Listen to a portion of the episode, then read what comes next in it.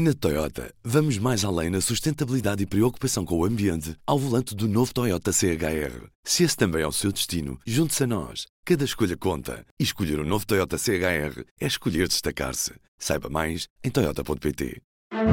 Do público, este é o P24. Com três anos de atraso, Portugal inaugura agora um novo supercomputador, o Deucalion. Para que serve esta inovação tecnológica e quem é que o pode usar?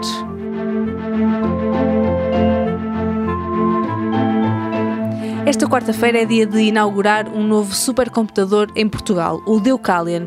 É um dos oito equipamentos de computação avançada adquiridos pela União Europeia e depois alocados a oito países europeus em 2019. Mas a instalação sofreu vários adiamentos, desde 2020 até hoje. O Deucalion vai multiplicar por 10 a capacidade nacional de computação e vai estar acessível a investigadores, administração pública e também a empresas. Mas afinal, o que é um supercomputador e que áreas podem beneficiar mais desta inovação tecnológica? Neste episódio vou falar com o Tiago Ramalho, jornalista da secção de Ciência do Público. Eu sou Inês Rocha e este é o P24. Tiago, o Deucalion vai ser inaugurado esta quarta-feira no Centro de Computação da Universidade do Minho. É, é, o segundo computador, supercomputador em Portugal e já era há muito esperado. Já vamos aqui à história deste supercomputador em concreto, mas antes de mais, o que é e para que serve um supercomputador? Um, um supercomputador, aliás, como indica a própria palavra, significa sobretudo um um grande salto naquilo que é hum, a velocidade, a rapidez com que tu analisa, com que aquele computador analisa algo, hum, mas também na, na, capac, na capacidade e na quantidade de dados que pode analisar. A forma mais simples de percebermos isso é que um supercomputador demora uma hora a analisar um, um grande conjunto de dados que o nosso computador portátil, por exemplo, demoraria 20 ou 30 anos. E isto tem um, um grande impacto naquilo que que é uh, a capacidade, por exemplo, para os cientistas trabalharem, seja uh, a criar simulações, e isto pode ser simulado através dos dados um, a evolução do nosso universo ou moléculas importantes para, para desenvolver novos medicamentos. Uh, mas se calhar a forma mais fácil que nós temos de visualizar o impacto que isto tem é uh, numa coisa que às vezes achamos que não é assim tão certeira, que é as previsões meteorológicas. Ao longo dos últimos anos, décadas, um, em cena dos supercomputadores ajudou a que estas previsões meteorológicas fossem mais, mais certeiras, mais uh, eficazes, uh, sobretudo porque permite analisar mais dados e mais rapidamente e com maior, uh, com maior eficácia, é como disse. Uhum. Mas quem é que poderá aceder a este computador? São simplesmente investigadores da Universidade do Minho, de todo o país? Como é que isso funciona? Sim, uh, na verdade isto uh, está, o acesso está aberto a, a investigadores, a, a, empresas, à própria administração pública. Uh, o objetivo do, do é que seja um, uma ferramenta e um instrumento para ajudar a dar o salto quer, quer à, parte científica, quer também à parte da inovação tecnológica e as empresas também poderão beneficiar disso.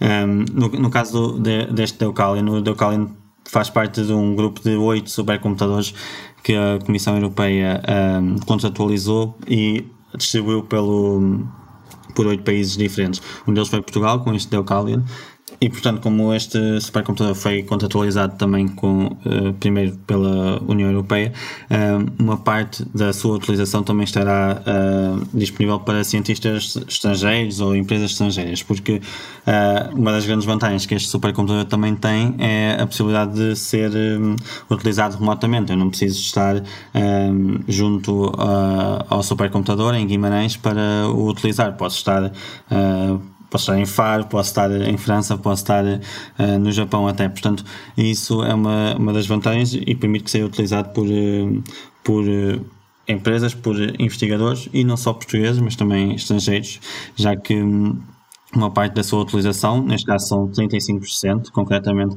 da utilização deste, deste supercomputador, serão para entidades europeias e, nomeadamente, unidades de investigação europeias para eu perceber se eu tiver um projeto de investigação e quiser usar o supercomputador, posso uh, requisitar, fazer o pedido e utilizar? Uhum. Qual é que é o procedimento? Sim, exato. Uh, há, há, há, várias formas de, de, pelas quais uh, poderás fazer isso. Uh, a, a FCT ainda irá divulgar, uh, divulgar todos os, todas as formas com que podes aceder, mas há, há pedidos que podes fazer uh, diretamente. Uh, e há também depois, através daquilo que são os concursos para a computação avançada, que são concursos especificamente uh, abertos pela FCT para utilizar computadores como, como este. No, próximo concurso será incluído este Deucalion especificamente. Uh, e, há, e, há, também uh, a, a, a, opção de, nos concursos para projetos científicos, eh, os concursos que existem todos os anos em que os investigadores podem propor uh, o seu projeto na sua área de investigação, existe a opção de poderes definir logo à partida, nesse projeto, que pretendes ter acesso a recursos computacionais como o do Deucalion. E depois, eh, se o financiamento for aceito, eh, podes também ter aceita a oportunidade de usar o Deucalion no, no teu projeto. É sempre bom saber para os meus super projetos. Eh, este supercomputador tem um irmão mais velho, o Bob. Este novo supercomputador é ainda mais avançado do que o anterior, é semelhante, vem acrescentar capacidade de processamento. Sim, vem acrescentar um, uma boa fatia de capacidade. Na verdade, o Deucalion é 10 vezes uh, superior, digamos assim, ao ao Bob, é 10 vezes mais rápido e tem também uh, uma capacidade de processamento 10 vezes maior. Isto é medido em uh, petaflops, que são basicamente os milhões e milhões de uh, operações que são executadas por segundo por um supercomputador como este.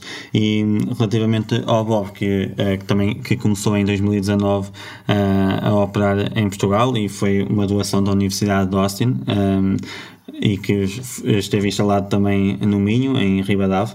Um, o, o Bob um, acaba por ser bastante inferior, tendo em conta a capacidade que o Deucalion vem acrescentar. Além disso, como era uma doação, também já era um, um supercomputador já mais em fim de vida e tanto é que uh, no, início, no início deste ano uh, terminou o seu, seu trabalho, digamos assim.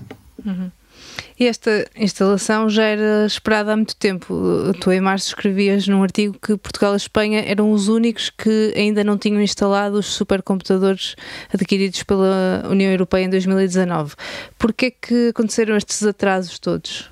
Sim, uh, para recuarmos um bocadinho no tempo, Portugal assinou o contrato para comprar e instalar o Deucalion uh, no final de 2019 e depois houve uma série de anúncios de, de, quando ia entrar em funcionamento, digamos assim. O primeiro foi para o final de 2020, depois foi adiado para o início de 2022, esteve também previsto para o início de 2023 e agora uh, vai ser finalmente inaugurado.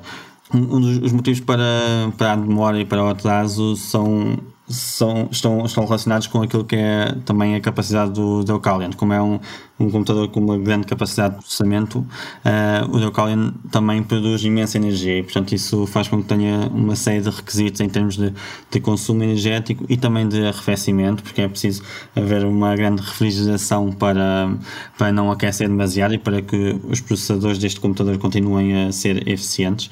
E, portanto, isso levou a uma série de atrasos. O edifício, por exemplo, que estava previsto anteriormente, que era também em Guimarães, o, o AVPark, uh, não, uh, não reunia depois as condições necessárias e, e, e era necessário uma, uma série de obras que que iriam atrasar ainda mais o, um, a execução deste, deste projeto. E então a solução uh, encontrada foi a adaptação de um, de um espaço na Universidade do Minho que, que se deu a essas instalações e que permite então que um, agora, depois de ter começado a ser instalado um, em, em março, abril deste ano, uh, possa, possa finalmente ver a luz do dia. Uhum. E, e, para o futuro, eu sei que o PRR tem previsto um investimento num Centro Nacional de Computação Avançada. Uh, para o futuro estão previstos outros investimentos, novos equipamentos de computação avançada?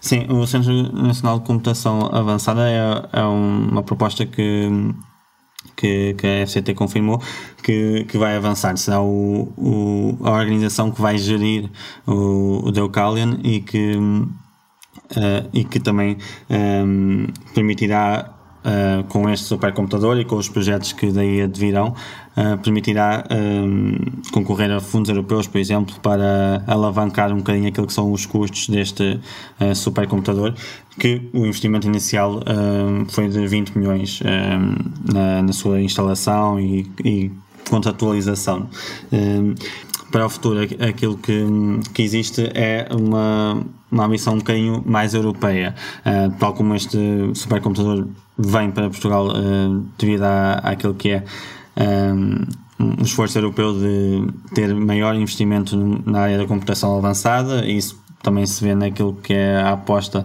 em tentar a ter uma indústria da microeletrónica, como por, por exemplo a criar uh, processadores ou semicondutores uh, na Europa, que deriva muito daquilo que é uh, a necessidade de não ficar dependente de países estrangeiros. E, e, neste caso estamos a falar sobretudo, por exemplo, da China ou dos Estados Unidos. E é um bocadinho nessa nessa linha que vem, que vem também esta aposta quer na computação avançada, quer também na, micro, na microeletrónica, que é, digamos, um passo, um passo anterior. Uh, existem também outros supercomputadores ainda mais avançados que estão previstos uh, para, para os próximos anos. Uh, um deles é o Júpiter, que será instalado um, entre, este, entre este ano e o próximo ano na Alemanha. Ok, obrigada, Tiago.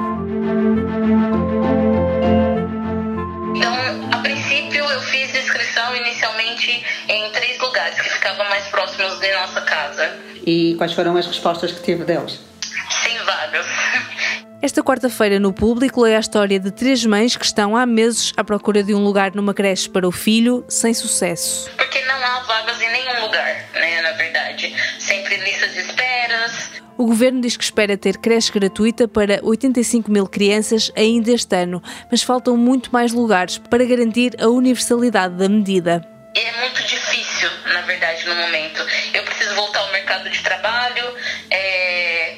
tenho oportunidade de trabalho, na verdade, mas não tenho com quem deixar meu filho. Neste episódio estive à conversa com Tiago Ramalho, jornalista do Público da secção de Ciência. A edição deste episódio foi feita por mim, Inês Rocha. A música do genérico é da Ana Marcos Maia. Tenha um bom dia e até amanhã.